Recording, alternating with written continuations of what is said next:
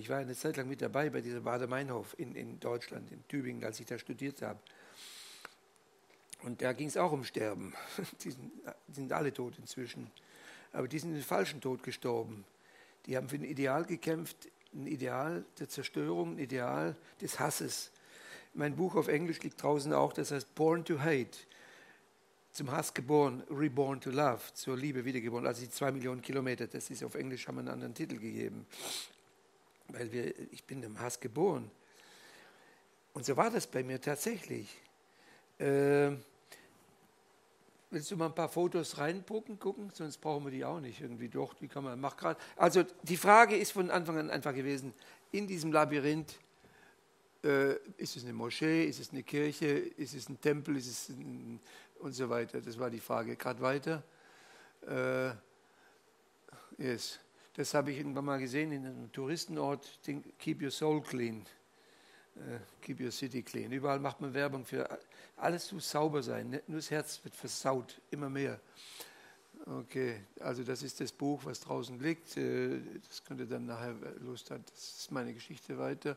Das ist das neue Buch jetzt, was auch inzwischen äh, in mehreren Sprachen übersetzt wurde, über die Religionen. Ich glaube, das wäre ein ganz, ganz wichtiges Buch heute, wo alle über Yoga und über Esoterik und so und beweisen wollen, wie gut das ist. Doch ich komme darauf zu sprechen nachher. Äh, dieses Buch liegt auch draußen, äh, wie gesagt, über Islam, Hinduismus, Buddhismus in der Hauptsache weiter. Und die ganzen Esoteriken. Die Reise, die wir machen, ist eben vom Kopf ins Herz. Und das ist der Unterschied eben, wenn wir sterben wollen. Äh, das ist meine CD. Wir haben ja eine Band, sonst hätte ich heute selber gespielt.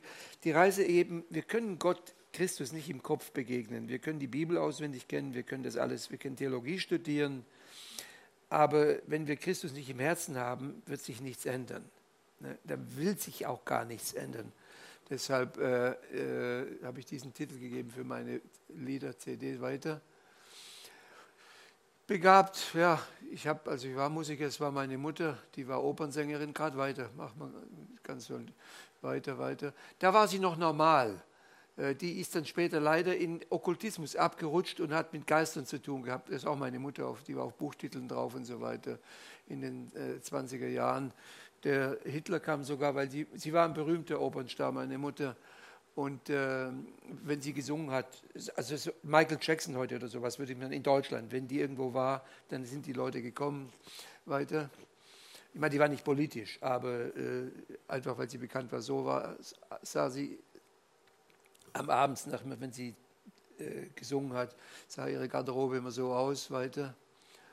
Äh, mein Vater war Dirigent von äh, Stuttgarter Philharmoniker und verschiedene Orchester und äh, deshalb habe ich ein gewisses musikalisches Erbe mitbekommen weiter. Äh, geboren bin ich eben 1945 noch unter dem Hakenkreuz weiter. Äh, geboren bin ich nicht, ich habe nicht das Licht der Welt erlebt, sondern die Dunkelheit der Welt von Anfang an. Als ich auf die Welt kam, sah ich nur diese Zerstörung. Das war unser Haus. Äh, und so 45 im Mai sah es halt überall so aus. Und das war das Erste, was mein, meine Babyaugen irgendwo mal gesehen haben. Aber schlimmer war natürlich meine Mutter. Ihr Blick von meiner Mutter, da war irgendwas mit ihr passiert. Die hatte, war Atheistin vielleicht früher mal, ich weiß es auch nicht. Also, die Künstler haben ja sowieso alle irgendwie einen Schuss alle so, die sind alle nicht normal. Ne? Gott sei Dank auch vielleicht, ne? Als, als Christen sind wir auch nicht normal, oder? Wir sollen ja, wir sollen ja, ich sagte, die Bibel ist Narrheit für die Welt. Also wir müssen im Grunde Narren sein. Und das ist, das ist nicht verkehrt. Ich finde, ich bin auch nicht normal, glaube ich. Es wäre schrecklich, wenn ich normal wäre. Aber manchmal geht es den Leuten, auch den Christen, ein bisschen zu weit. Die lieben keine Freiheit. Die haben gerne Grenzen, die Menschen. Naja, jedenfalls. Äh, was da mit meiner Mutter passiert ist oder wann das genau passiert ist, weiß ich nicht. Irgendwann hat, war sie mit Geistern und unter der Macht dieser Geister und hat die Liebe dadurch verloren. Und wer keine Liebe mehr hat, der hat zwar Kinder, der hat zwei Brüder noch, aber es war ab dem Moment nur noch die Hölle, wenn meine Mutter mich anschaute. Wenn ich sowas sah, das war nicht so schlimm, äh, als wenn meine Mutter mich anschaute, weil da kam ein Dolch aus den Augen und das war wirklich die Hölle für mich. Weiter. Also ich sehe, ich habe auch keine Fotos von mir, wo ich jemals glücklich war. Weiter. So, gerade weiter immer. Äh, ja, gut. In diese Kapelle bin ich dann immer gegangen, äh, weil da Leichen lagen.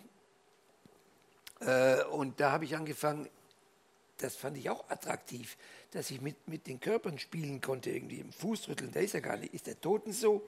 Und probieren irgendwie, das irgendwie, das, das Unfassbare wollte ich irgendwie kennenlernen auch. Und habe auch dann mein Leben auch tatsächlich äh, diesen Geistern übergeben, denn ich wollte meiner Mutter entfliehen, denn das war schrecklich, aber bin natürlich genau in die Richtung gegangen, aus der sie kam. Und die Bibel sagt ja auch, das räche ich bis in die dritte und vierte Generation, wenn jemand eben Okkultismus und solche äh, Zaubereisünden macht. Und das hatte eben meine Großmutter wohl schon gemacht. Weiter. Bin nachts abgehauen, äh, weiter, weiter. Äh, habe dann in den äh, 60er Jahren zur Beatles-Zeit auch eine, eine Beatband gegründet in Deutschland. Und in dem Moment kam auch dann Sex äh, in mein Leben, wo ich dachte, vielleicht finde ich ja Liebe, denn Liebe habe ich ja gesucht. Wenn du keine kriegst, äh, Vater hatte ich keinen, also der war geschieden. Ich bin also ohne Vater aufgewachsen, die Mutter war die Hölle.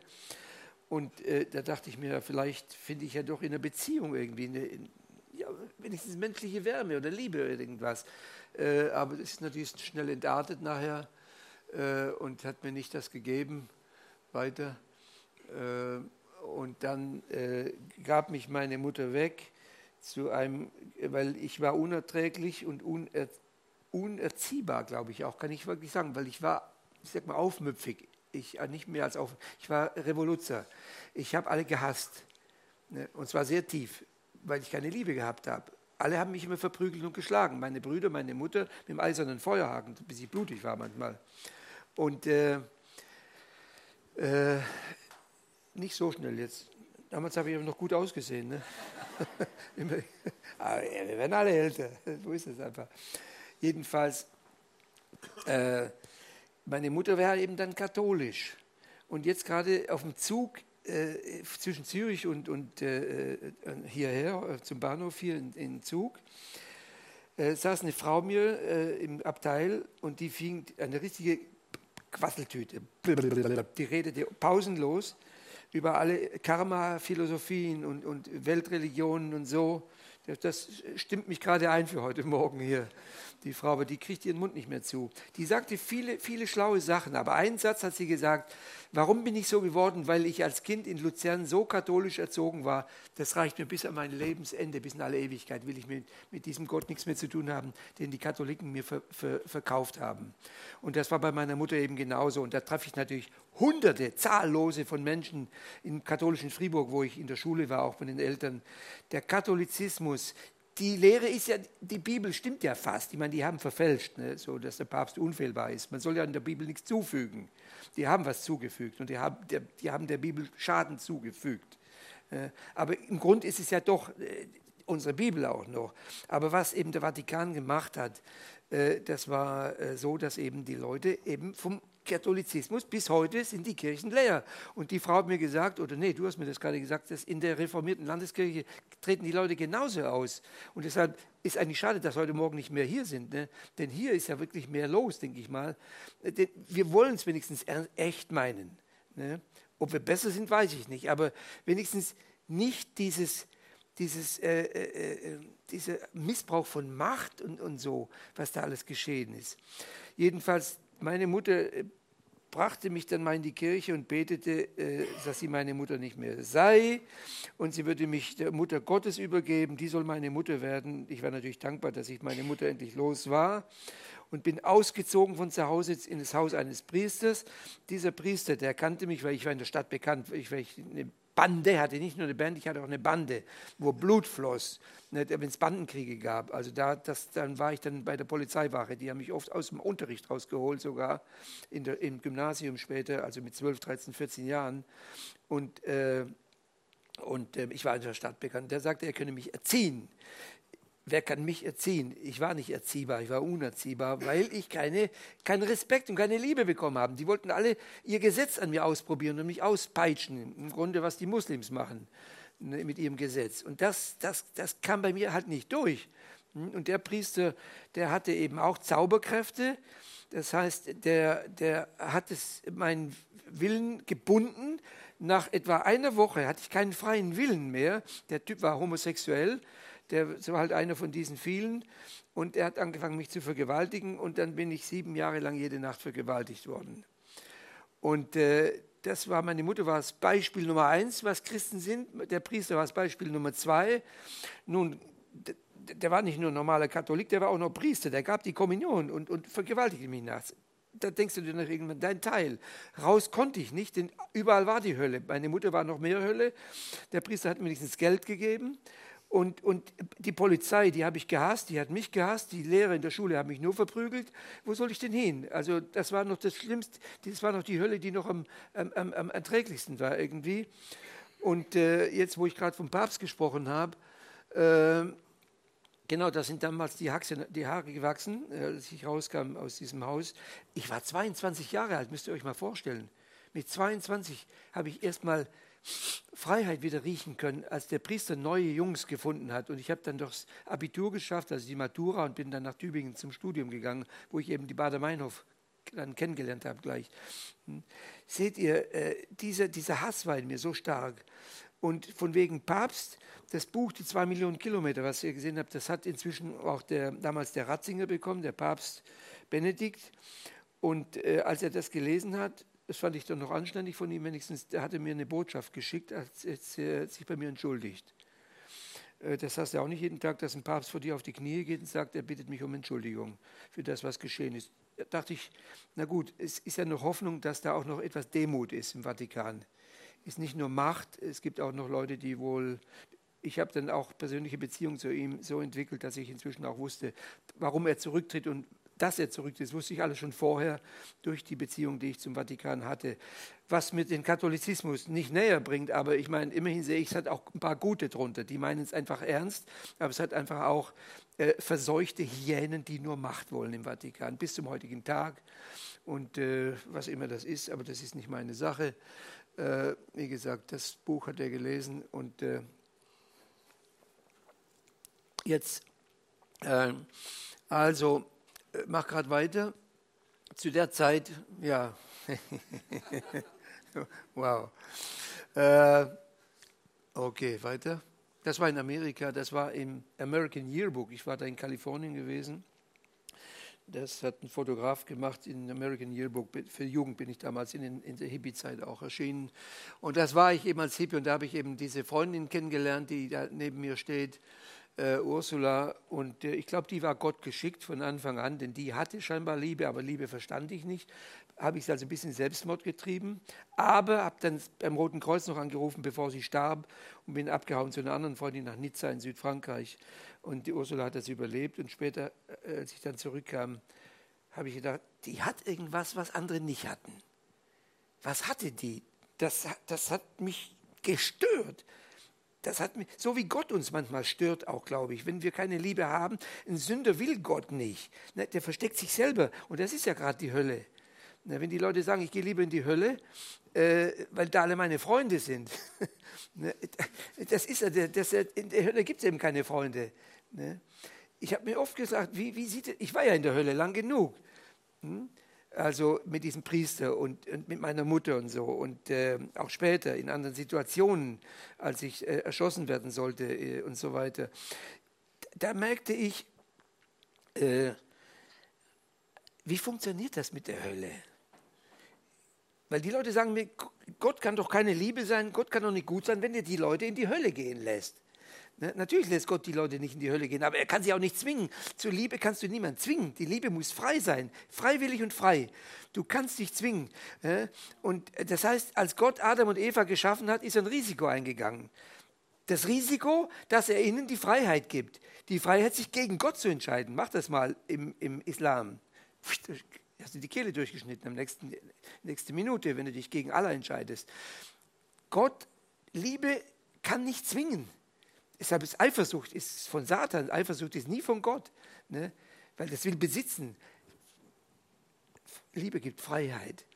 Und das war das Risiko Gottes, als er Adam und Eva diesen freien Willen gegeben hat. Sie haben sich prompt gegen Gott entschieden.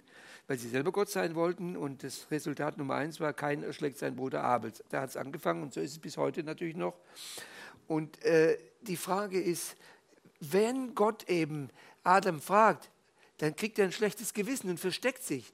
Feigenblätter oder wie das dann heißt. Er versteckt sich, weil er war. Und das ist bei den Sündern bis heute so. Wer sich von, das ist die Hölle. Die Leute wenden sich von Gott ab. Das heißt, sie verdammen sich selber in die Hölle. Wenn, wenn, ihre, wenn die sterben, also biologisch, und die Seele verlässt den Körper, die Seele ist unsterbbar, ja, die geht ja selber freiwillig in diesen Bereich, weil sie das das ganze Leben gesucht hat nicht verstecken vor den anderen, verstecken vor der Wahrheit. Und das gibt es eben auch leider bei den Christen, die sich verstecken vor Gott. Ne? Und das, das entdecke ich sogar bei mir ab und zu. Hm? Das ist unglaublich, ähm, wie, äh, wie nur die Liebe am Ende durchkommen kann, wie der Paulus sagt. Nur die Liebe kann durchkommen äh, und uns überführen unserer Sünde, wenn das mit Liebe geschieht und nicht mit Gesetz. Und das habe ich gelernt auf meinen Reisen natürlich. Äh, will ich Gesetz, das mich schützt, oder will ich Liebe? Und ich habe keine Liebe gehabt, also suchte ich einfach Macht einmal, mich zu schützen natürlich. Als Kind voller Komplexe natürlich, wenn du verworfen bist von, von der Mutter, Vater hatte ich ja keinen, alle lehnen dich ab, also steck dich voller Komplexe, äh, musste ich also stark werden äh, und den Leuten zu beweisen, ich bin, ö, ö, ö, in, weil ich im Grunde wirklich ganz schwach bin. Und das Spiel habe ich gespielt, also Macht suchen und gleichzeitig auch Liebe suchen. Und da hatte diese Ursula irgendeine Funktion und, und war irgendwie, hat die mich gestört. Die hat mich dauernd gestört, weil ich merkte immer, die, meine Frau ist heute noch so, die, die kritisiert mich dauernd und jedes Mal merke ich, die Frau hat recht, das ist unerträglich. Hm? Das ist so unangenehm, aber weil ich weiß, dass sie recht hat, ne, dann lasse ich sie machen. Aber siehst du, das ist, wenn du, wenn du wirklich die Wahrheit willst, dann die Wahrheit wird uns nicht von unseren, von unseren äh, Freunden oft gesagt. Ne? Die wollen ja nicht die verderben mit uns. Die Wahrheit wird uns von unseren Feinden gesagt, von den Leuten, die wir nicht mögen. Die sagen uns die Wahrheit. Ne? Du blöder Affe oder du blöd, sonst irgendwas. Und wenn wir dann mal richtig zuhören, dann merken, ey, könnte das sein, dass der vielleicht recht hat, der Typ? Ne? Wenn man das alles begreift, solche Dinge, dann wird das Leben wirklich interessant. Wirklich interessant. Und dann können wir uns das nicht mehr leisten, rumzuspielen mit der Wahrheit, mit dem Glauben, mit der Religion oder so. Weil es geht um Liebe am Ende. Es geht immer nur um Liebe. Und wenn jemand anders in mir was entdeckt, was nicht in Ordnung ist, und ich verteidige mich, naja, Selbstrechtfertigung, das hat Adam und Eva gemacht. Die haben sich selbst gerechtfertigt. Wer sich selbst rechtfertigt, wird verurteilt. Wer sich selbst verurteilt, wird gerechtfertigt von Gott, seht ihr.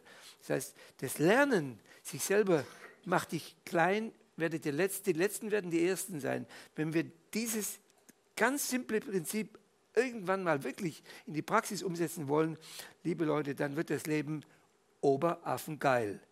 Ne, dann haben wir ein solches geniales Leben, ein verrücktes Leben dann. Und das habe ich. Und das ist für mich lebenswert. Das ist für mich Leben. Alles andere ist Ersatz. Ne, und das macht Satan natürlich ganz trickreich. Ersatz mit Kirche, Ersatz mit Gott, Ersatz mit der Bibel, Ersatz mit allem. Der kann uns allem Ersatz machen, der ist ziemlich professionell. Aber das, äh, wenn wir eben den Heiligen Geist haben, dann sieht es, läuft es anders. So, äh, also sie hat es überlebt, machen wir weiter mit den Fotos. Äh, wir sind also heute noch in ganz, ganz tiefer Beziehung. Sie lebt jetzt in der Nähe von London und am 5. Dezember fliege ich da wieder hin, dann treffen wir uns wieder ist aber schwer krank inzwischen, äh, zehn Jahre fast mit dem Tod kämpfen müssen, weiter.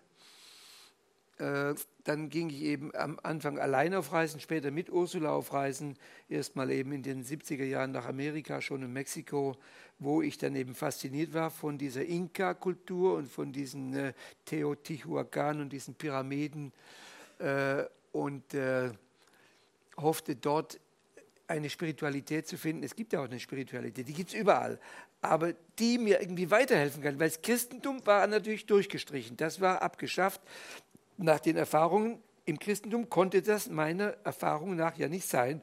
Also erstmal bei den Indianern, aber also in Nordamerika, aber ich muss dann doch sagen, äh, da habe ich doch ziemlich viel Rassismus getroffen. Auch das war ziemlich äh, hat mir leid und wehgetan auch, dass die äh, außerdem, ja, ich liebe den Schöpfer und nicht die Schöpfung. Ich meine, heilige Eiche und heiligen Seen und heilige Berge.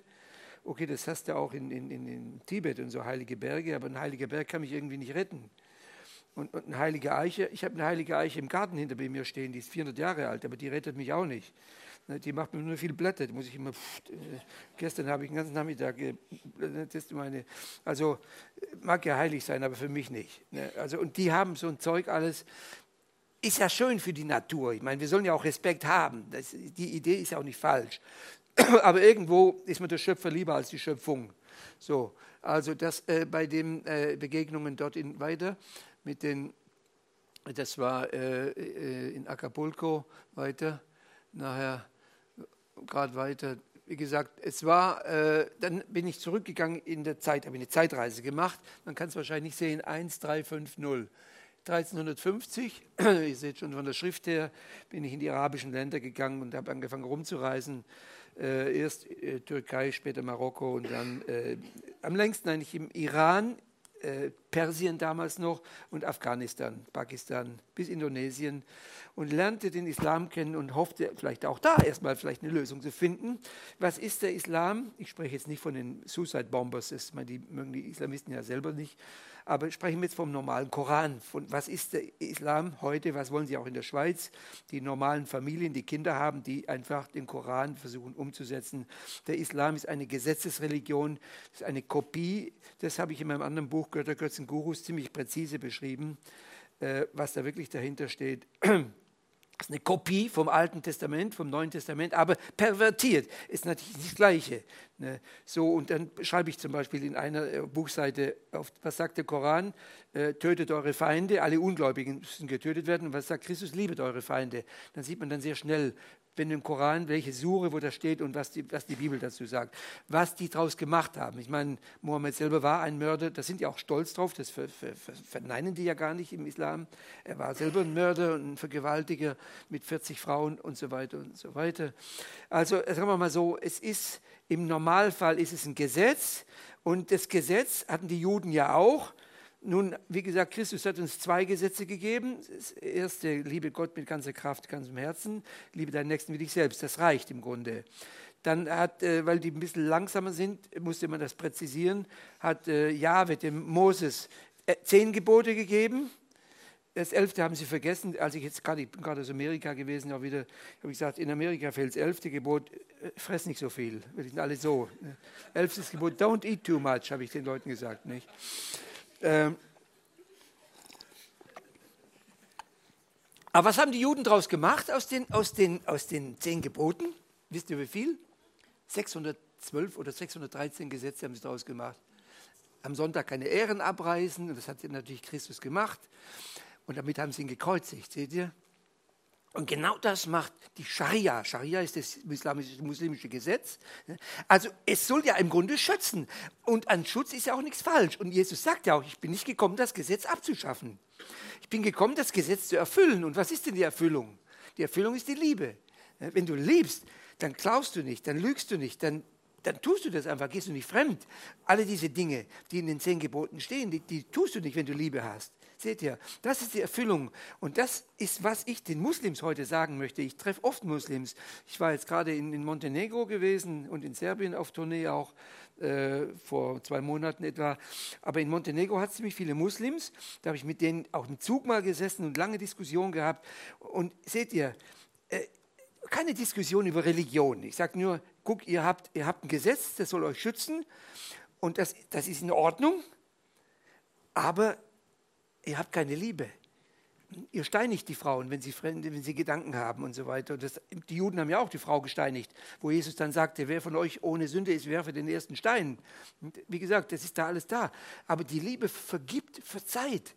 Ne? Wenn du selber erkennst, dann bereust du. Und dann ist die Freiheit wieder da. Hm? Ich habe das Gefühl, äh, wie so ein Hühnerhof, weißt du, das Gesetz wie ein Zaun, äh, dass die Hühner nicht rauslaufen. Äh, sich verirren. Hm? Das ist nichts falsch. Aber Gott hat uns nicht als Hühner geschaffen. Äh, Gott hat uns als Adler geschaffen, als in, der freien, in der Luft frei zu schweben, in seiner Liebe, die Flügel des Heiligen Geistes. Das ist Freiheit. Und wenn diese Liebe kommt, seht ihr, ne, dann, die, die kommt aber nicht, wenn wir nur Religion haben. Weil Christentum ist keine Religion. Christentum ist Offenbarung Gottes. Islam ist eine Religion, Hinduismus, Buddhismus, das sind Religionen. Buddhismus weiß ich nicht mal, Buddhismus könnte noch eine, eine Philosophie nur sein. Ne? Aber Christentum ist keine Religion mehr. Da gibt es keinen Religionenkrieg. Die haben natürlich Krieg gemacht mit der Religion, aber das war der Vatikan. Ich finde, der Vatikan und Islam ist fast das Gleiche. Das sind Brüder und Schwestern, wie Israel und, und die Juden heute in Palästina. Die schlagen sich seit 1945 die Schädel ein, dabei sind es Brüder. Und Katholizismus im, im negativen Form nicht von der Bibel her jetzt, aber was der Vatikan gemacht hat, ist genau, was der Islam getan hat. Menschen Hirnwäsche wissen, die einzige Kirche, die recht ist, alle anderen sind falsch. Jeder kommt in die Hölle, der nicht katholisch ist. Und die sagen genauso, jeder, kommt, äh, äh, äh un, jeder Ungläubige kommt in die Hölle, nur die Muslims kommen in den Himmel und so weiter. Und das äh, Gefühl, was ich dort eben erlebte, im, äh, mach mal weiter gerade, habe ich schon wieder vergessen, die Fotos, äh, genau, äh, mit meinem Durchschwur. da habe ich, äh, okay, das kannst du mal so lassen, da habe ich dann eben gemerkt, äh, der Islam hat diese Gesetzesseite, aber die ist unglaublich hart. Wenn du gesteinigt wirst, wenn du ausgepeitscht wirst, wenn du lügst, dann schneiden sie dir die Zunge ab. Nicht beim ersten Mal, aber wenn du dauernd lügst, die schneiden dir die Zunge ab. Und ich war gut im Klauen. Ich meine, die Leute fragen oft, wie hast du deine Reisen finanziert? Ne? Ich könnte ein Buch rausgeben, wie man ohne Geld lebt. Ne? Das Buch hieß dann schon Klau, das Buch. Ne? jedenfalls, äh, äh, seht ihr, also ich habe viel geklaut. Äh, ich musste klauen, ich musste betrügen und lügen, dann hacken sie die Arme ab. Also ich dachte am Ende, die machen Hackfleisch aus mir. Ne? Hackfleisch hat meine Mutter aus mir gemacht. Hackfleisch hat der Priester aus mir gemacht. Und jetzt machen die schon wieder Hackfleisch aus mir. Hm? Und das, das wollte ich nicht. Und da habe ich gesagt, nein, gibt nette Leute. Ich habe heute auch Freunde, muslimische Freunde. Ich habe ein Hilfswerk, wir machen eine Kollekte. Äh, ich, falls ich es vergesse, erinnere mich dran. Äh, ich unterstütze auch Muslims, äh, weil wenn die Leute arm sind, sind sie arm. Wenn sie krank sind, sind sie krank. Das heißt, Gott liebt den Sünder, aber nicht die Sünde. Gott liebt den Muslim, aber nicht den Islam. Gott liebt den Homosexuellen, aber nicht die Homosexualität. Seht ihr? Das ist immer die große Frage. Ne? Was Gott liebt den Menschen, Gott liebt seine Schöpfung, möchte das so umkehren. Aber er liebt nicht das, das Fehlerhafte daran, seht ihr. Und so habe ich inzwischen gelernt, nicht nur zu respektieren, aber wirklich Liebe zu haben, auch für Muslims und so. Und das spüren sie dann auch. Dann kannst du einen Dialog haben ohne Religionskrieg.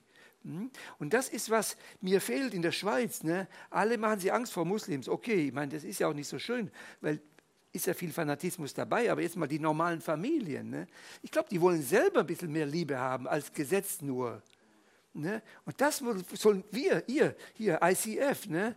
das, gebt es ihnen, zeigt ihnen, sucht ihre, äh, äh, aber macht keine Religionsdiskussionen. Ne? Das, da ist Satan dahinter. Dann gibt es Spannungen und so. Ne? Das muss er nicht machen. Nur sagen, hey, wir haben Liebe und die musst du ihnen zeigen. Ne? Grunde muss man über Jesus auch gar nicht reden. Man, äh, nur wenn du gefragt wirst. Aber man müsste eigentlich so leben, dass sie uns danach fragen, warum lebst du so? Das wäre das wär die Antwort auf sowas. Irgendwie. Okay, weiter. Also jedenfalls, äh, nachdem, äh, ja genau, das kennen wir doch irgendwo, ne? Habe ich doch gedacht, das habe ich doch schon mal nicht gesehen, da war ich noch zu 45 war es dann nicht mehr, aber irgendwo war nicht meine Wellenlänge weiter. Ja, und dann in Afghanistan, wenn sie dann die Frauen eingraben und Tode steinigen. Ne? Da ist eben keine Liebe mehr. Das ist Gesetz in aller Härte. Hm. Okay, weiter. Dann bin ich eine Zeit lang zu so Einheimischen gegangen in, in Südostasien, äh, dachte die, aber da gibt es auch wieder nur heilige Schweine und sonst irgendwas. War also auch nicht unbedingt meine Wellen. Ich war mal schon mal interessant, mit so Zwergen zu leben irgendwie, aber irgendwo, äh, Essen war zum Kotzen. Äh, schreckliches Zeug. Da habe ich Affen gegessen und Schlangen zum ersten Mal. Bin dadurch resistent geworden. Deshalb kann ich auch heute Coca-Cola trinken in, in, rauen Mengen. Das, Leute sind immer entsetzt. Ah! Sag ich doch, ich bin resistent gegenüber allem. Okay, weiter. Äh, dann die Schweiz mit Unsiegbarkeit krönen. Ihr seht ja damals äh, Maharishi, mein, ist nicht lang genug, mein Schatten da oben, ganz oben, 8700 Franken fliegen lernen kannst du noch fliegen lernen, yogisches Fliegen. Ich bin dreimal von der Schule geflogen. Das war gratis, da muss ich nicht 8700 Franken bezahlen. Seht ihr, äh, da, das war Maharishi Mahesh Yogi, der hat doch hier in, in Selisberg sein Weltzentrum gehabt. Mach mal weiter. Und den habe ich dann eben auch kennengelernt. Nächste Foto. Und der Mann, der hat auch fast, der war faszinierend, natürlich. Es war eine Sekte, aber das im, im im, im, Anfang siehst du das ja nicht. Am Anfang immer das Versprechen da, der Typ spricht eine andere Sprache, wie wir sie nicht im Westen kennen hier. Äh, äh, spirituelle Sprache irgendwie, Faszination. Lass mich das Ding mal näher anschauen, habe mich dann initiieren lassen. Weiter, nächste Foto. Das heißt, es gibt eine Einweihung und da geschieht eben was Komisches. Ne? Und ich glaube, die ganze Esoterik, die wir heute haben in ganz Westeuropa, das ist in der Hippie-Zeit losgegangen. Dort haben sich alle irgendwie geöffnet zu irgendwelchen Gurus, egal von wo die her die kamen. Und wir verneigen uns vor fremden Göttern. Die ersten Christen bei Nero, bei Caligula, wie die alle hießen, diese, diese Hitler-Gangster, die gab es ja damals auch schon, die haben sich lieber im Kolosseum von den Löwen zerfetzen lassen. Die haben sich lieber, die, lest in der Bibel, Paulus dort genug, äh, in Stücke gehackt werden, äh, verspottet werden, lieber das als Christus verleugnen äh, und sich vor fremden Göttern verneigen. Und hier verneigen wir uns vor Hindu-Göttern. Und Hindu-Götter sind natürlich, es gibt ja nur unseren Vater Gott, also sind alle anderen Götter gefallene Götter. Wie Jesus sagt, ich sah Satan wie ein Blitz aus dem Himmel fahren mit seinen ganzen Legionen von Dämonen. Das sind sie, die, die wir jetzt im Hinduismus wieder treffen. Ne, in verschiedenen Formen, Elefanten, Affengötter, Rattengötter und so weiter, spielt ja keine Rolle. Und die Götter haben nur eine Funktion. Die werden dir sagen, du bist Gott. Du brauchst keinen Gott, du selbst, du bist Gott, Schöpfergott, also nicht äh, Gottes Ebenbild. Wir sind ja auch kleine Götter, Erben Gottes sind wir natürlich, sagt die Bibel, aber wir sind nicht Gott. Ne? Wir sind kleine Götter sozusagen, aber der sagt dir, du bist Gott. Und das ist, warum der Stolz sich so verbreitet hat seit dem Ende der 60er Jahre durch Amerika nach Europa, die ganze Esoterik alles, dass kein Mensch mehr in die Kirche geht heute, das alles, alles wurde zerstört und hinterfragt und ist noch lange nicht am Ende, aber fast schon, würde ich sagen. Ist der, und da fängt es an, wir verneigen uns vor fremden Göttern und beten sie an mit Formeln, das waren Sanskrit-Formeln, die habe ich Jahre später, als ich Christ war, herausgefunden, was das wirklich in der Übersetzung heißt. Es wird dir nämlich nur gesagt, nein, nein, du verehrst nur deinen Meister ist nicht, ist nicht alles Lüge gewesen. Im, äh, im, äh, in der transzendentalen Meditation, TM, denn das hatte ich eben ein paar Jahre lang gemacht, weiter. Und äh, in der Hoffnung, dann eben durch das dritte Auge, durch Meditation in Bereiche einzudringen, die nicht im Kopf, im Verstand, in der Logik sind, sondern irgendwo, wo ich den, den Sinn des Lebens finde, irgendwo weiter. Ähm, ja, das war am Ende ein schönes Bild für Maharishi, finde ich der Wolf im Schafspelz äh, weiter. Und dann später habe ich auch herausgefunden, äh, was es wirklich ist. Ich finde immer sehr, sehr schöne Bilder, die das alles getroffen haben. Außen verlockend, innen, äh, das ist für mich gleichzeitig wie Fribourg. Fribourg ist eine hübsche Stadt, aber saudoof. Also ich finde, ich kenne ja die Schweiz in jedem, im Leben, hintersten Winkel. Also ich weiß nicht, warum ich da gelandet bin. Die ist nur hübsch, aber doof, wie eine Blonde. finde ich ich mache jetzt Anti-Werbung, die gehen mir sowas auf den Geist, diese Bauernmentalität dort. Ich glaube, in Zug habt ihr es besser, oder? Aber das ist meine persönliche Meinung, sorry. Darf ich auch sagen, oder? Okay, weiter. Eben, dann äh, bin ich eben weitergegangen. aus, aus der TM-Meditation raus, ganz nach Kalkutta und die nächsten sieben Jahre lang habe ich Hinduismus praktiziert. Die Frage, äh, ja wirklich, das Wort Haufen, haufenweise Götter. Du hast haufenweise Götter. Welche sind es denn und welches ist denn der Gott, der mich irgendwie anspricht? Und das kam natürlich sehr schnell. Ich suchte natürlich tiefenpsychologisch, würde ich mal sagen, meine Mutter. Wenn du keine Mutter hast, suchst du immer nach einer Mutter. Ne, und die habe ich danach gefunden. Mach mal weiter. Ja, da gibt es, das dauert jetzt zu lange, weil sonst rede ich wieder drei Stunden. Es gibt Parallelen, also Hinduismus hat auch, wieder im Islam, viele Parallelen auch zum, äh, zum Christentum. Also es sind keine Dummheiten. Ne? Ich muss denken, das Zeug ist auch so 3.000, 4.000 Jahre alt. Äh, Und da ist viel, viel menschliche Weisheit dahinter natürlich. Ne? Und in dem anderen Buch, Götter, Götzen, Gurus, beschreibe ich das auch ein bisschen, die Parallelen zum Christentum. Im Grunde ist es schon interessant, wenn wir doch ein bisschen mehr Zeit hätten, weißt du, weil ich möchte euch heute viel über die Gedanken sagen. Jetzt sage ich euch einen Satz. Wenn ihr den mit nach Hause nehmt und versucht, den zu verstehen, dann haben wir schon Nachhaltigkeit, Glaubensvertiefung heute Morgen gehabt. Merkt euch diesen Satz jetzt. Unser Glück oder unser Unglück wird bestimmt durch unsere Gedanken. Leute, das ist einer der weltbewegendsten Sätze, die, die stehen nicht in der Bibel, aber natürlich ist es biblisch, ist klar. Ne, weil wir unsere Gedanken auf Christus ausrichten sollen, das ist schon klar. Ne? So nochmal. Weil die Leute sagen, die Politiker sind schuld, die Umstände sind schuld, die soziale Misere ist schuld. Alles ist schuld, wie Adam und Eva. Nein, ich selber bin verantwortlich für mich selber. Die Frau im Zug heute Morgen, wie ich hergekommen bin, alles war schuld, nur sie nicht. Er hat gesagt, ja, ich habe ein schlechtes Karma von früher und so. Ein Mist erzählen denn die Leute. Ne?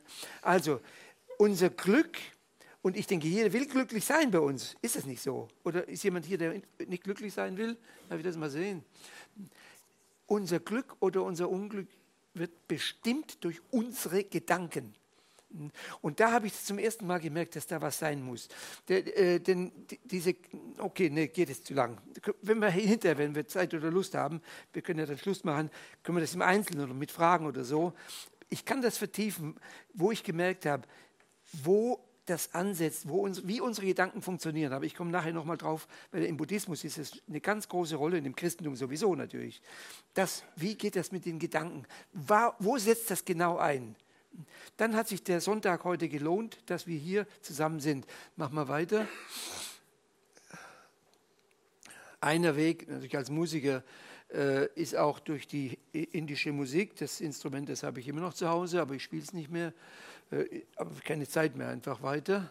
Das war in Kalkutta, das war meine, meine Familie. Also ich, ich wohnte ja äh, diese Jahre dann in Kalkutta, nicht nur ich war auch inzwischen in, in Europa wieder gewesen, bin wieder zurückgegangen. Insgesamt war ich fast sieben Jahre Hindu, aber auch dadurch gereist. In Indien, aber auch außerhalb Indien. Aber meistens war die Zeit in Kalkutta mit diesen Leuten weiter. Äh, das war dann eine Entdeckung, dieses, ein Rattentempel. Dann wurde es also immer bunter. Und dann gibt es in Kalkutta, wo die Leute sich niederknien vor Ratten und sagen, das sind wiedergeborene Heilige. Und er hat gesagt, also wenn ich so wiedergeboren werden will, da habe ich doch immer Zweifel. Lohnt sich das? Äh, äh, mach weiter. Äh, wo sie die äh, Ratten äh, mit, mit, Sahne und Milch füttern und, und äh, ihren Segen erflehen. Nochmal eins weiter. also die Hand möchte ich da nicht reinhalten, habe ich auch nicht gemacht. Aber weiter. Und eben, in meinem Formtempel sterben einfach die Kinder. Und, oder, und dann sagst du mir, ja, und die heiligen Ratten, ja, okay. Ähm, ja, diese, die, die ganzen Ideen, vielleicht sollte ich ein paar Worte sagen zum Hinduismus, äh, aber ich empfehle euch wirklich das Buch. Ich möchte auch Business machen, ist ja klar. Nicht nur, aber nur unter anderem das Geld, was ich an den Büchern verdiene, ihr werdet es nachher sehen, ich habe also in Kenia eine, eine, große Schule aufgebaut. Ist nicht mein Geld, ich verwalte das Geld, ich bin nicht Besitzer des Geldes. Insofern auch Kollekten und so, das ganze Geld verantworte ich vor Gott natürlich. Das ist Gottes Geld. Ich muss es einfach da einsetzen, wo es gebraucht wird. Das ist nicht mein Geld natürlich so. Ähm, äh, jetzt habe ich natürlich prompt vergessen, was ich sagen wollte. Äh, muss mir wieder helfen. Mit den, äh, mit, den, mit den Ratten irgendwas. Den Tempeln. Hm, helft mir doch, liebe Leute. Oder gib mir Whisky. Vielleicht kommt dann, ah, äh, ihr hört nicht richtig zu. Hä? danke, danke, das war wichtig, danke. Weil im Hinduismus, wie gesagt, diese Parallelen, die es gibt, was hat mich am Ende gestört? Warum bin ich nach sieben Jahren, wo man so intensiv daran glaubt, an, an, eine, an eine Religion oder an ein System wie das Hinduismus, warum bin ich dann am Ende weggekommen? Ich habe ja Erfahrungen gemacht, äh, die mir eben dann gezeigt haben, es funktioniert ja nicht. Was war das? Und das möchte ich euch sagen. Ich glaube, es lohnt sich, denn es ist ja, machst du mir noch ein bisschen was da rein. Äh, Erstmal die ganze Sache mit dem die, die Reinkarnation. Ich habe natürlich Erfahrungen gemacht über Reinkarnation. Ich konnte in Kalkutta Bilder malen, Alpanas, die kann kein Mensch malen, wenn man das nicht gelernt hat. Und ich konnte das. Ich dachte, ich hätte früher mal gelebt, also in dem vorigen Leben. Hm. Aber das ganze Kastensystem schon mal. Im Kastensystem, in, als ich aus dem Haus kam in Kalkutta, und du hast die, die äh, Dalit heißen die, es gibt einen anderen Namen noch, Dalit heißt die Un Unberührten. Du hast also die Priesterkaste, die höchste, du hast die Geschäftsleute, die Krieger, die Krieger, dann die Geschäftsleute, dann kommen die Normalen irgendwie und dann kommt diese Unberührbaren, die fünfte Kaste. Und die Leute haben mir gesagt, Klaus, ich bin hier verurteilt durch die Reinkarnation, auf der Straße zu leben, unter einer Plastikplane. Meine Kinder verhungern zum Teil. Was habe ich denn getan? Welcher Richter hat mich verdammt in einem vorherigen angenommenen Leben, von dem ich keine Ahnung habe, bin ich verdammt hier zu leben und ich muss das still dulden und hinnehmen. Ich könnte wütend werden. Und da kann ich den Leuten nur sagen, also ich war selber im Gefängnis dreimal in meinem Leben. Der Richter, ich ich geklaut habe, wenn sie mich erwischt haben, ich habe vor dem Richter gestanden, der hat mir gesagt, du hast geklaut. Und dann musste ich dem Mann sagen, du hast recht. Ich habe geklaut und da weiß ich warum. Aber der Dalit, also der Unberührbare, sagt mir, ich weiß nicht, was ich getan habe. Das ist eine Ungerechtigkeit. Das ist für mich legalized unjustice. Das ist legalisierte Ungerechtigkeit. Hm? Da werden die Leute gezwungen in Situationen und dann fing ich mir echt Fragen zu stellen. Und dann sollst du einfach wiedergeboren werden, wiedergeboren werden, wiedergeboren werden. Und irgendwann kommst du automatisch wieder in diese Freiheit drauf, wenn du es denn richtig machst. Und wie oft muss man denn wiedergeboren werden? Die offizielle Zahl Hinduismus 8.400.000 Mal. Ja, Gottfried Stutz, mein Rücken tut mir schon die Füße, du Zahnweh kriege ich. Ich muss das immer wieder diesen, diesen Kreislauf, krank, alt werden, 8 Millionen, das ist ziemlich hoffnungslos. Aber wenn ich dann am Ende, sagen wir mal, wenn das denn alles stimmen sollte, dann bin ich plötzlich frei. Oh, ich brauche gar nichts tun, ich muss nur wiedergeboren werden. Ja, dann kommt die nächste Frage von Deutschen Klaus Kenneth, der sagt, ja, Hitler sitzt dann genau da auch und Stalin und ich und der Apostel Paulus. Sind alle, und der Nikolaus, die sind dann alle an der gleichen Stelle. Santa Claus, neben Stalin. Braucht gar nichts tun, keine Gerechtigkeit, kein Gericht, nichts mehr. Hey, ho, ho, ho, ja, God's no. Da fragst du dich dann wirklich, was ist das denn für ein System? Und dann kam noch eins dazu, denn dieser Krishna, den wir gerade gesehen haben bei Arjuna in diesem Streitwagen, in diesem Hindu-Bild jetzt, der Krishna, in, es gibt ja äh, sechs oder sieben oder glaube ich acht verschiedene große Hindu-Schriften, ich habe das vergessen ein bisschen. Die große Schrift heißt Bhagavad Gita. Gita heißt auch wohl das Lied, das hohe Lied, irgendwie Bhagavad Gita, das ist ein Nationalepos und das ist die meistgelesenste Schrift im Hinduismus. Und da sagt Krishna, ich bin gekommen, die Sünder zu vernichten. Ja, scheiße. Ja, ist Christus gekommen, die Sünder zu vernichten? Er ist gekommen, die Sünder zu lieben und zu retten. Seht ihr? Nicht die Sünde, aber den Sünder. Und da hat es mir fast den Boden ausgeschlagen, als ich schon wieder meine Mutter vernichtet, der Priester vernichtet, der Islam vernichtet mich gesagt. Ich bin gekommen, die Sünder zu vernichten, sagt Krishna. Ja, wo ist denn irgendwo mal irgendwas, was mal, was mal funktioniert irgendwie? Gott sei Dank habe ich in dieser Zeit, jetzt machen wir weiter, ja genau, das ist der Blaue da, der Krishna. Ja, ah, okay, ich habe dann diese Göttin gefunden, das ist jetzt nochmal der Kali-Tempel, machen wir weiter, das machen wir jetzt ganz kurz wo es noch Blutopfer gibt. Und dort war ich oft, äh, in, ein Stück weiter hinten ist dieser Opferstein. Und dort habe ich dann öfters äh, morgens gesessen in Blut und äh, in der Meditation und habe meinen Körper verlassen. Also ich habe dann auch mich unsichtbar machen können. Das sind alles Dinge, die sind jetzt nicht so wichtig. Die stehen in meinem Buch. Es braucht nur viel Zeit weiter. Äh, das war dann eben meine Mutter, die ich dann fand. Äh, die hackt allen den Kopf ab, seht ihr, mit dem, diese äh, Halskette mit, mit Säbel schlägt allen den Kopf ab und äh, ist, äh, sehr verführerisch weiter, äh, diese Kali. Deshalb wohnte ich auch in Calicut, Calcutta, äh, Kolkata, wie sie es heute nennen. Äh, das war was meine Mutter, was sie alle mit mir gemacht haben. Und deshalb habe ich irgendwie typenpsychologisch wahrscheinlich diese Göttin gefunden, diesen Tempel in Kalkutta weiter. Und äh, naja, äh, und jetzt schaut mal ihr Gesicht an und im nächsten Foto seht ihr mein Gesicht. Wenn man das jahrelang macht, die Ähnlichkeiten sind natürlich dann irgendwann eingetreten. In diesem Zustand, diesem spirituellen Zustand, in dem ich war, äh, hatte ich so viel Macht. Eben, ich konnte mit Menschen spielen, ich konnte mich unsichtbar machen, ich konnte Astralreisen machen, ich konnte Gedanken lesen. Ich hatte, was ich als Kind, die Angst vor dem Tod, die Angst vor den Menschen hatte ich überwunden durch diese Kräfte und hatte keine Angst mehr. Nur vor dem Tod selber hatte ich noch Angst. Und da dachte ich, ich muss den Tod eben töten. Und das ist ja genau, wenn ich Gott bin. Wer hat denn den Gott getötet? Nur Christus in Golgatha. Also da ich eben keinen Gott da ich selber Gott bin, muss ich den Gott jetzt töten. Wo finde ich den Gott? Und da kam mir nur in den Sinn, nächste Foto, äh, in, dem, in dem Sterbehaus, hier geht es rein, äh, das ist genau neben dem Kali-Tempel.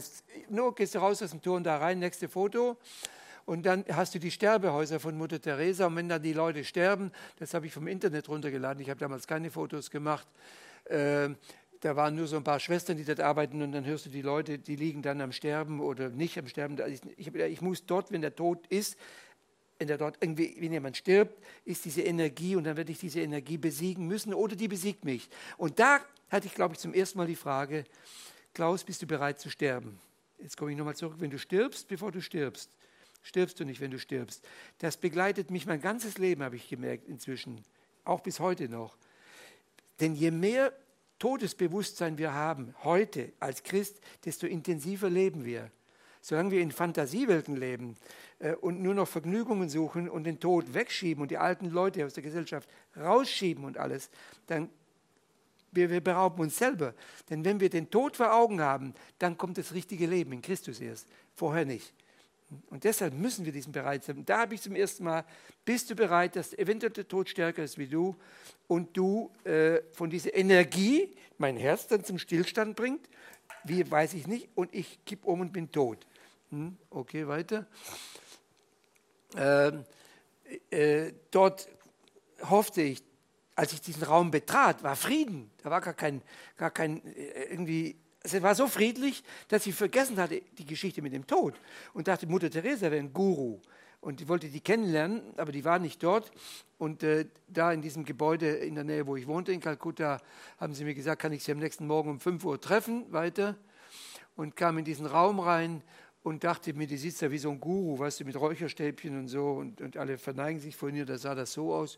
Das sind Katholischen, die haben da eine Messe gelesen. Und äh, ich saß hinten, äh, stand hinten am Eingang. Und drei Tage lang stand Mutter Teresa neben mir und ich habe nicht gewusst, wer es ist, weil ich nie ein Foto von ihr gesehen hatte. Und äh, ich weinte drei Tage lang. Ich war von irgendwas berührt, was ich nicht wusste, was es ist. Äh, und dann weiter nächste Foto. Und dann, als ich am dritten Tag, äh, ich konnte nie sprechen mehr. Ihr das Buch, sie hat mir ein Buch gegeben zum Mitbeten, aber wie gesagt, ich wusste nicht, wer es ist. Da habe ich ihr das Buch zurückgegeben und da hat sie mir in die Augen geguckt und in dem Moment wusste ich, das war Mutter Teresa. Und die fragte mich dann, was machst du hier in Kalkutta? Ich sage, ich suche die Wahrheit. Da fängt sie an zu lachen, als sie so ein Zeichen noch nie gehört hätte. Ich suche die Wahrheit. Sagt sie, nee, warum musst du nicht nach Kalkutta kommen, um die Wahrheit zu suchen? Sag ich, oder äh, irgendwo nach New York oder nach Tokio. Und dann hat sie mich umarmt, hat mich hier aufs Herz geklopft und sagt, Klaus, in deinem Herzen musst du nach der Wahrheit suchen. Da findest du die Wahrheit. Und was du da äh, äh, vorne siehst, geh noch ein Foto zurück. Äh, ihr seht dann den Tisch da, das ist ein Altar, also katholische Messe, ein Altar. Und da hat sie, wir standen hinten an der Tür links oben da. Und hat sie nach vorne gezeigt und sagt, Klaus, was du da siehst, diesen Tabernakel, das ist eigentlich auch nur ein Symbol. Es geht ums Herz. Da ist Christus und der ist in deinem Herzen. Und da ist die Wahrheit. Und dann habe ich ihm gesagt, jetzt kannst du wieder weitermachen. Das andere. Was ist denn dann die Wahrheit? Jetzt habe ich so viele entdeckt im Hinduismus, im, im, im, im, Islam oder sonst wo. Da hat sie wieder gelacht. Sie hat gesagt, nein, das ist die falsche Frage, Klaus. Nicht, was ist die Wahrheit? Wer ist die Wahrheit? Ist eine Person. Wer? Jesus Christus sagt, ich bin die Wahrheit. Äh? Also die Frau hat mich irgendwie aus dem, aus dem Gleichgewicht gebracht. Aber aus dem Gleichgewicht gebracht hat sie mich am allermeisten, weil die Frau Liebe hatte.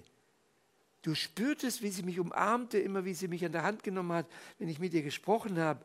Ich habe versucht, sie zum Hinduismus zu bekehren am Anfang, hat ja nicht geklappt. Hm? Weil ich dachte, ich wäre noch so überzeugt vom Hinduismus. Ne? Und, und die Frau hat immer auf eine Art reagiert mit Verständnis und mit Liebe. Und das fehlt mir bei den Christen heute oft. Sie hat mir mal ganz am Anfang auch gesagt, nicht, nicht zwingen, gewinnen. Die Menschen muss man gewinnen und nicht zwingen. Und das ist eben hitzige Religionsdiskussion, es ist immer Zwang. Wir müssen die Menschen gewinnen durch Liebe. Und sie hat mir auch damals gesagt, ich möchte, deshalb habe ich das heute Abend euch weitergegeben, hier heute Morgen, heute Abend. Äh, jeder, der zu mir kommt, soll reicher weggehen von mir, als er gekommen ist. Das hat mich damals beeindruckt, wie sie mir das gesagt hat. Und sie hat mich reicher gemacht. Und das ist auch mein, mein Motiv heute. Ich möchte, dass hier, wenn ihr nach Hause geht, ihr reicher nach Hause geht. Ihr sollt was bekommen, was bleibt eben. Äh, dauerhaftes, äh, wirkliche Glaubensreife, äh, Vertiefung weiter. Also nach ein paar Wochen, weil sie eben doch katholisch war, äh, ich mochte sie und wir mochten uns wirklich gern. Sie hat sich auch äh, engagiert, für mich zu beten. Ich habe sie zehn Jahre später danach wieder getroffen. Wahrscheinlich war der Einzige, der versucht hat, sie zum Hinduismus zu bekehren. Deshalb habe ich, hat sie mich irgendwie nicht vergessen und hat gesagt, ich habe für dich immer gebetet. Und wahrscheinlich hat mich das auch, Gott hat ihre Gebete auch erhört wohl, dass ich dann eben am Ende Christ wurde. Na gut, ich bin dann weggegangen nach Tibet und hoffte dann dort äh, in der letzten großen Weltreligion natürlich jetzt dann die Antwort zu finden, denn es gibt keine anderen großen Religionen mehr. Dieses Kleinkramzeug hatte ich lang genug probiert weiter. Und äh, ist natürlich mal wieder faszinierend gewesen da oben, sehr faszinierend aber auch kalt und ich mag Kälte nicht. Und das Essen war sowas zum, zum Kotzen. Ich meine, da gab es noch keinen Tourismus, das war 1978. Da war es eh schwierig, überhaupt da hochzukommen durch die Militärkontrollen und die Passkontrollen. Es war, ja, war ja offiziell gar nicht möglich, aber ich bin natürlich da hochgekommen. Also es war nicht einfach, aber das Schlimmste war, es, wie gesagt, weiter, es war faszinierend, diese, diese, äh, diese Klöster dort oben. Auf, äh, einmal bin ich 5500 Meter hoch gewesen und äh, da war die Luft schon so dünn. Aber äh, wie gesagt, wenn man dann eingeladen ist bei den Leuten, auch in den Klöstern, aber auch bei Privatleuten, äh, stopp jetzt, äh, da äh, habe ich dann doch gemerkt, also bei minus 40 Grad äh, und bei dem Essen habe ich dann eine Adresse bekommen in Thailand von dem größten lebenden buddhistischen Meister namens Ajahn Chah, der wäre im Nirvana gewesen, bin ich also von Tibet nach Thailand runtergegangen und das sind die Fotos, die ich noch damals gemacht habe, sogar als ich äh, lebte dann als buddhistischer Mönch und äh, war insgesamt in einem Kloster, bin eingetreten weiter und war dann äh, dreieinhalb, die nächsten dreieinhalb Jahre lang war ich Mönch und jetzt wieder zusammenfassend, mach mal gerade weiter, wie weit, schauen wir mal weiter. Äh, das ist Ursula, die war dann auch, wir hatten diese Holzhäuser auf Stelzen, äh, weil unten war, wimmelte, es war also ein Dschungelkloster. Es hat hochgiftige Schlangen gehabt, und zwar tonnenweise. Große Ameisen, größer wie Bienen, wenn die dich gestochen haben. Es war also bestialisch, Skorpione und so weiter. Deshalb hatten wir, waren wir immer oben und äh, unten waren so, so schmutzige, auf dem Auto Altöl. Das stank so, dass die Viecher nicht reinkamen. Es waren auch Wassergräben um jedes. Jeder hatte seine eigene Zelle so dass man mal sieht, wie das im Dschungel war, in dem Kloster weiter. Nochmal die Ursula auch, war ja auch zweieinhalb Jahre lang weiter. Äh, ja, natürlich, und Buddhismus, das ist im Konforama, das, das heißt heute in jedem äh, Pfistermöbel, geht nichts mehr ohne Buddha-Statuen heute. Die merken nicht, wie die Leute, wie alles unterwandert wurde, nicht? Hm? Unglaublich raffiniert weiter. Äh, ja, jetzt geht es um das Entscheidende. Jetzt kommen wir eigentlich langsam schon zum Ende. Wie viel Zeit habe ich denn noch? Weil, äh, haben wir noch. Äh,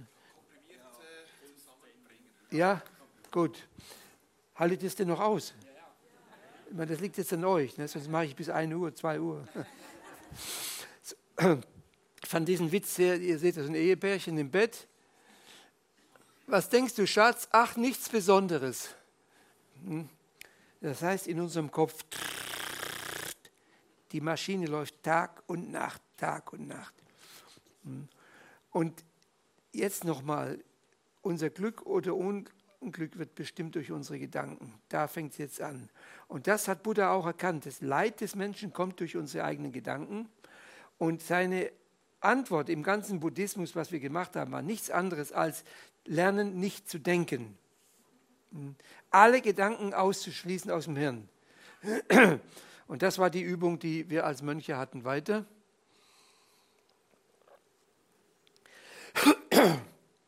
Und genau das, da kommt der Buddhismus dem Christentum jetzt sehr nahe sogar. Hm? Denn wir wollen ja immer im Jetzt leben. Hm? Denn wenn wir unglücklich werden, Unglück, wo kommt das? Kommt natürlich durch unsere Gedanken. Es fängt nicht an, dass jemand uns überfällt oder beraubt oder bestiehlt oder sowas. Es fängt in unserem Kopf an, wie wir damit umgehen. Hm? Das heißt, wenn wir im Jetzt immer wären, denn alles, was außerhalb dem Jetzt ist, ist Zukunft.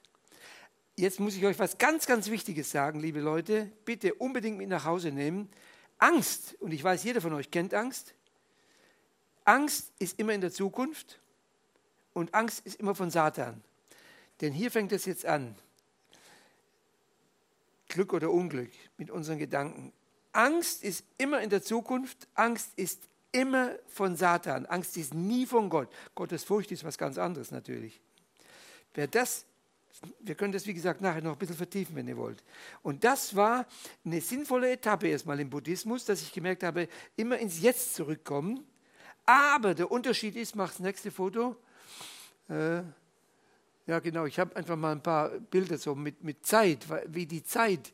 Es gibt im Grunde keine Zeit. Es gibt nur ein Jetzt. Weiter. Hm? Wir versuchen die Zeit zurückzudrehen oder sonst irgendwas. Ne? Und das kommen diese Lebensbücher, die ich draußen auf dem Büchertisch habe, sind äh, vier oder fünf oder sogar sechs verschiedene. Keine Angst, auch wenn da eine Ikone drauf ist. Damals gab es noch keine Fotos äh, von den Leuten. Das ist so 1700, 1800, manche 1500 geschrieben. Die gehen eben das sind unglaublich schlaue Leute gewesen. Deshalb habe ich die Bücher veröffentlicht, um die Gedanken. Und da kriegst du mit, wo Sünde herkommt, wie sie entsteht und wie wir damit lernen umzugehen, nämlich immer auf Christus ausgerichtet. Und das ist der Unterschied. Mach mal gerade weiter. Jetzt, äh, das ist im Grunde egal, welches ihr nehmt. Nochmal Ursula.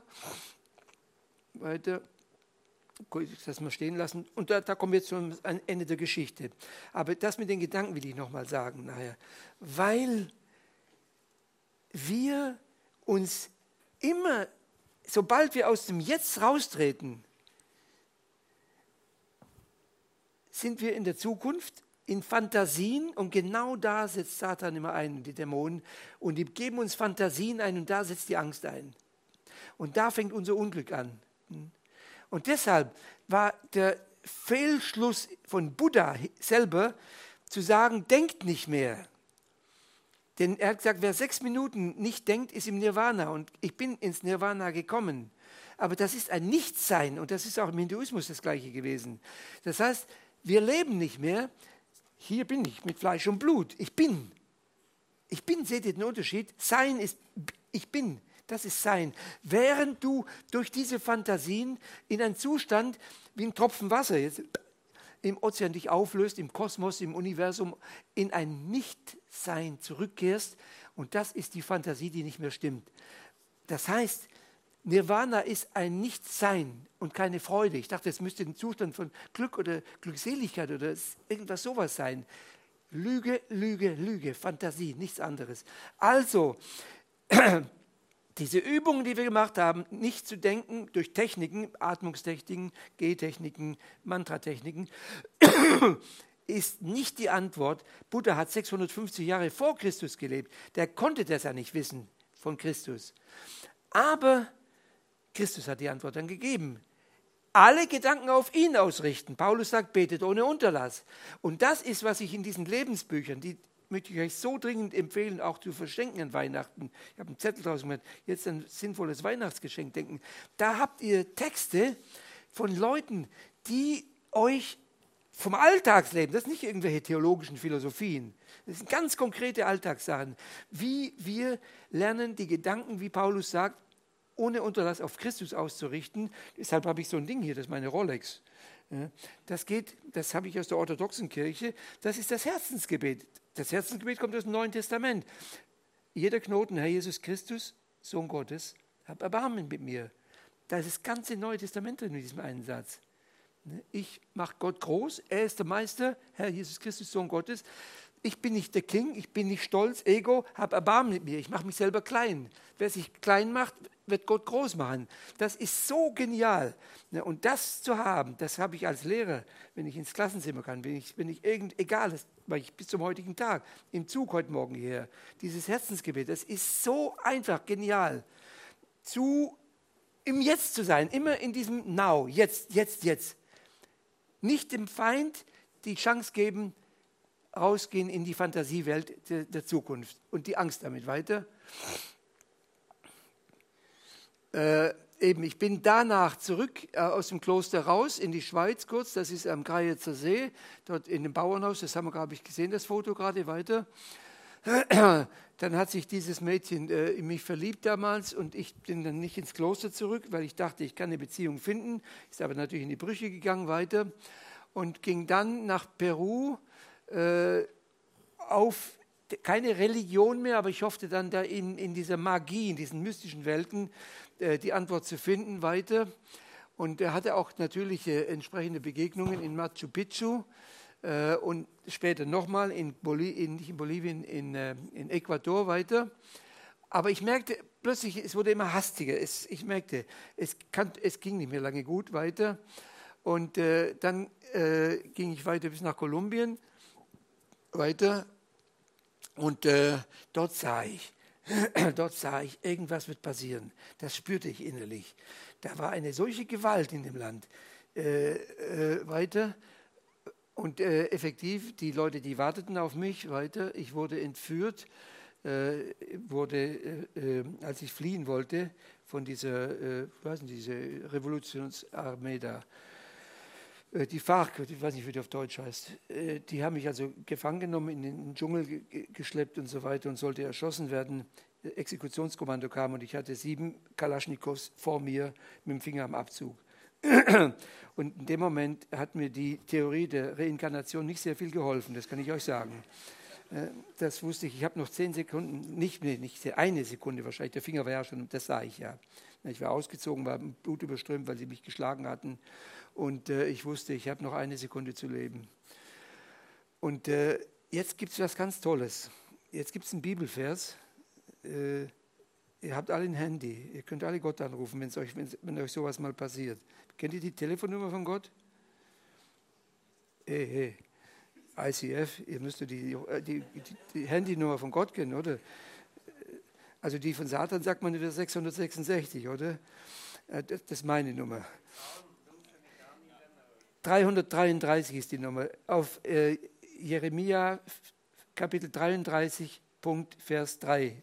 Genau das. Rufe mich an in der Not und ich werde dir antworten. Das ist die Telefonnummer und das habe ich getan. Natürlich nicht bewusst. Aber ich schrie, wenn es dich gibt, Gott, dann rette mich jetzt. Und das Wunder ist geschehen. Das Wunder ist geschehen. Das kann man sich nicht vorstellen. Die Situation, in der ich war, ich sah mich wirklich tot mit dem Finger am Abzug. Und äh, das war vielleicht das größte Wunder in meinem Leben. Wie das passiert, das dauert zu lange, kauft das Buch. äh, meine ich jetzt nicht ernst. Aber dadurch bin ich dann zurückgekommen in die Schweiz, und damit kommen wir zum Ende der Geschichte jetzt auch schon, dass ich äh, dann wirklich Leute traf wie euch, Jugendliche. Die waren keine Bla-Bla-Bla-Schwätzer. Du hast gemerkt, Mensch, als wir heute Morgen gebetet haben hier, weißt du, da spürst du dich, Du hast auch gesagt, fühlt euch wohl, wenn ihr zum ersten Mal da seid. Ne? Fühlt euch wohl und ich habe mich wohl gefühlt. Und genau das ist es. Du kannst den Leuten das vermitteln. Ey, ich bin kein Fanatiker, ich bin keine Sekte. Ich habe einfach Liebe und die hat mir Gott gegeben und ich bin auch nicht perfekt. Muss nicht denken, ich wäre jetzt besser wie du oder sowas. Und wenn du das Gefühl vermittelst, und das haben die vermittelt, und da habe ich dann gesagt, den, den Hoffnungsschimmer wieder gehabt lass mich es nochmal probieren mit diesem unbekannten Jesus Christus, den ich eben nicht kannte. Und äh, als ich das wollte, ging das gar nicht, weil ich, ich war so voll mit Dämonen, dass ein Pastor mir gesagt hat, du musst einen Exorzismus haben, du kannst gar nicht, du bist besessen von Dämonen. Und das hat er mir auch bewiesen nachher. Ich konnte das Wort Jesus nicht mehr, mehr aussprechen. Ich habe einen Exorzismus gemacht, ich habe einen zweiten Exorzismus machen müssen. Das war ein Kampf in Lausanne in der Kathedrale, nächste Foto. Und damit sind wir dann am Ende, äh, äh, genau, so, also es, ich war einfach blutüberströmt, auch weiter, äh, weiter weiter. Da war ich dann tot, das auf dem Foto, habt ihr mich nicht mehr gesehen. Das war eine dieser Frauen, die war äh, Edmé Cotier, die war damals auch Geisel genommen worden in Angola, eine Christin und äh, die Linke, die ältere Dame. Und die hat mich, die hat mir imponiert. Die hat, es war kein Babyface, so die, die Halleluja, Halleluja, weißt du, diese Leute, mm, die hatte das erlebt, die Frau. Ne?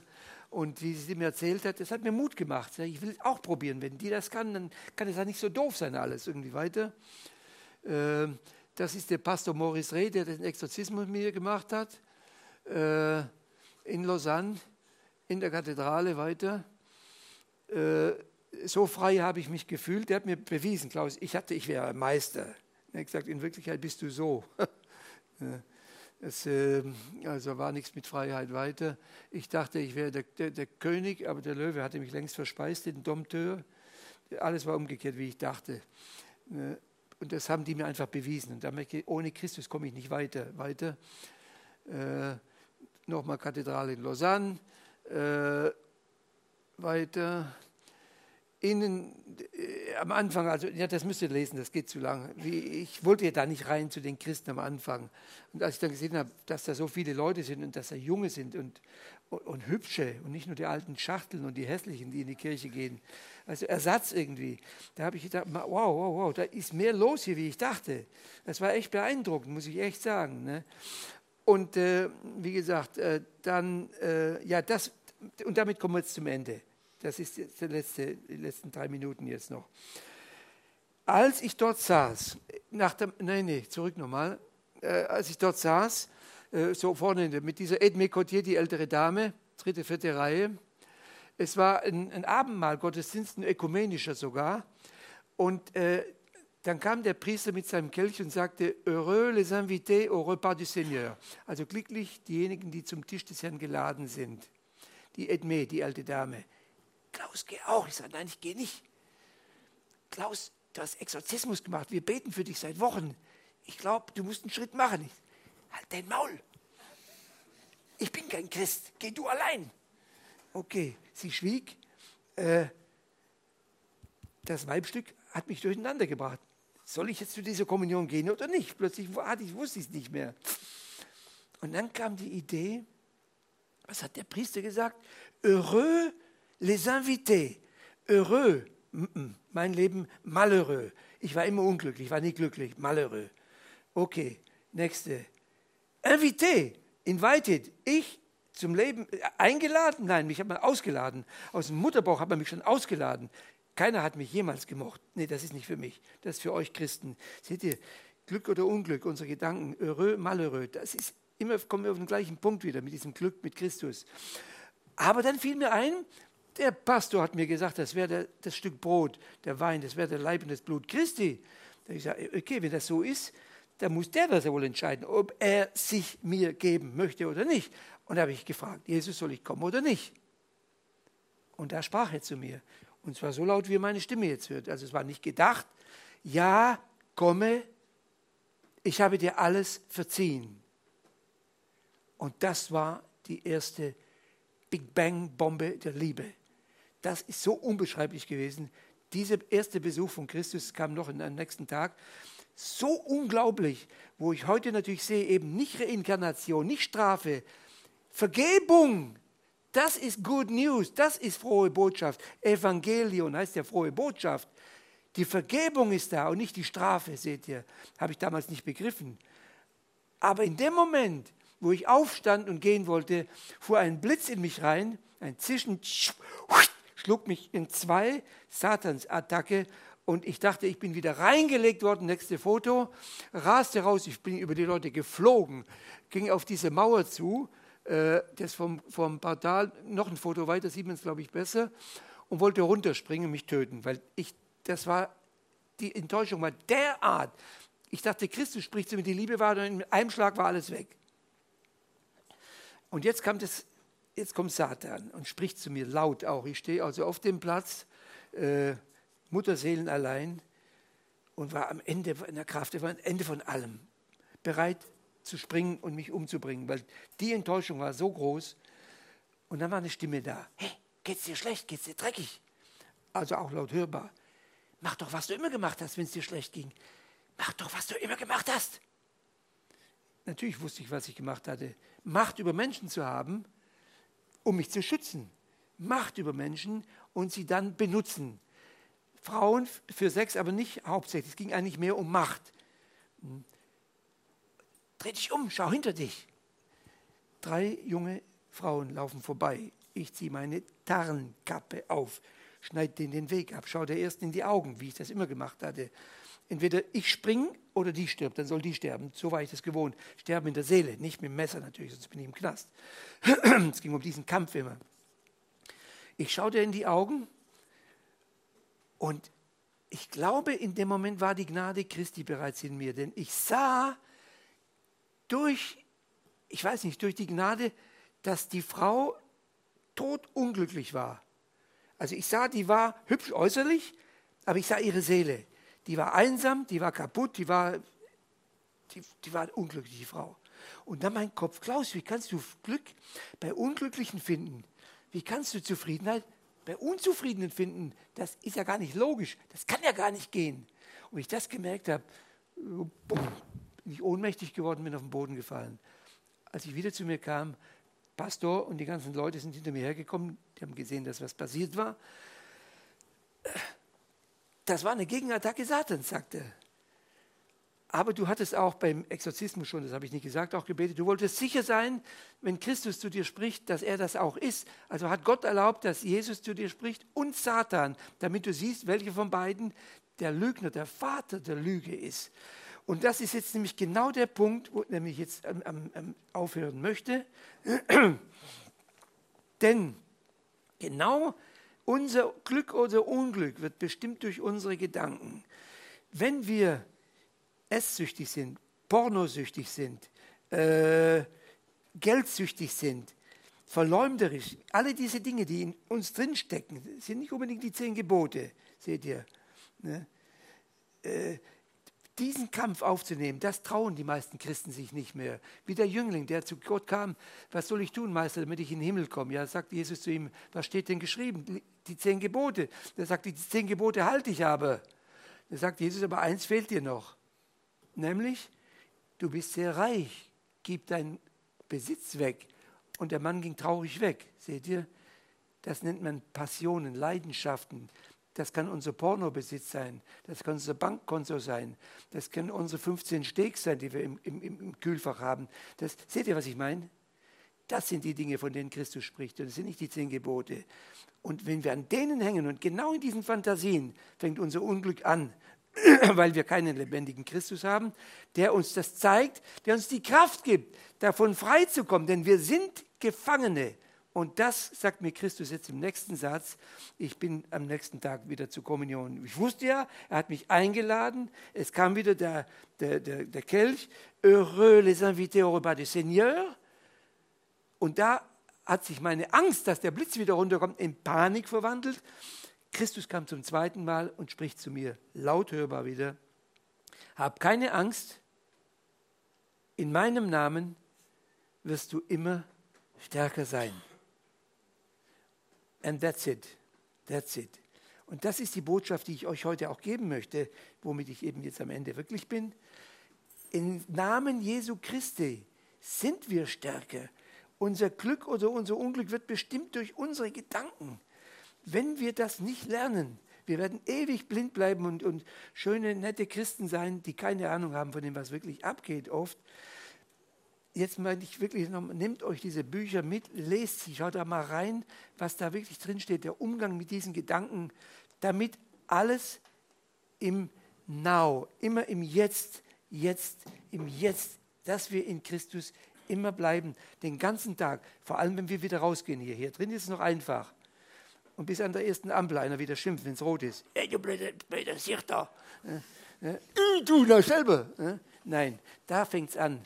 Herr Jesus Christus, Sohn Gottes, hab Erbarmen mit mir. Da fängt es an. Danke, Amen.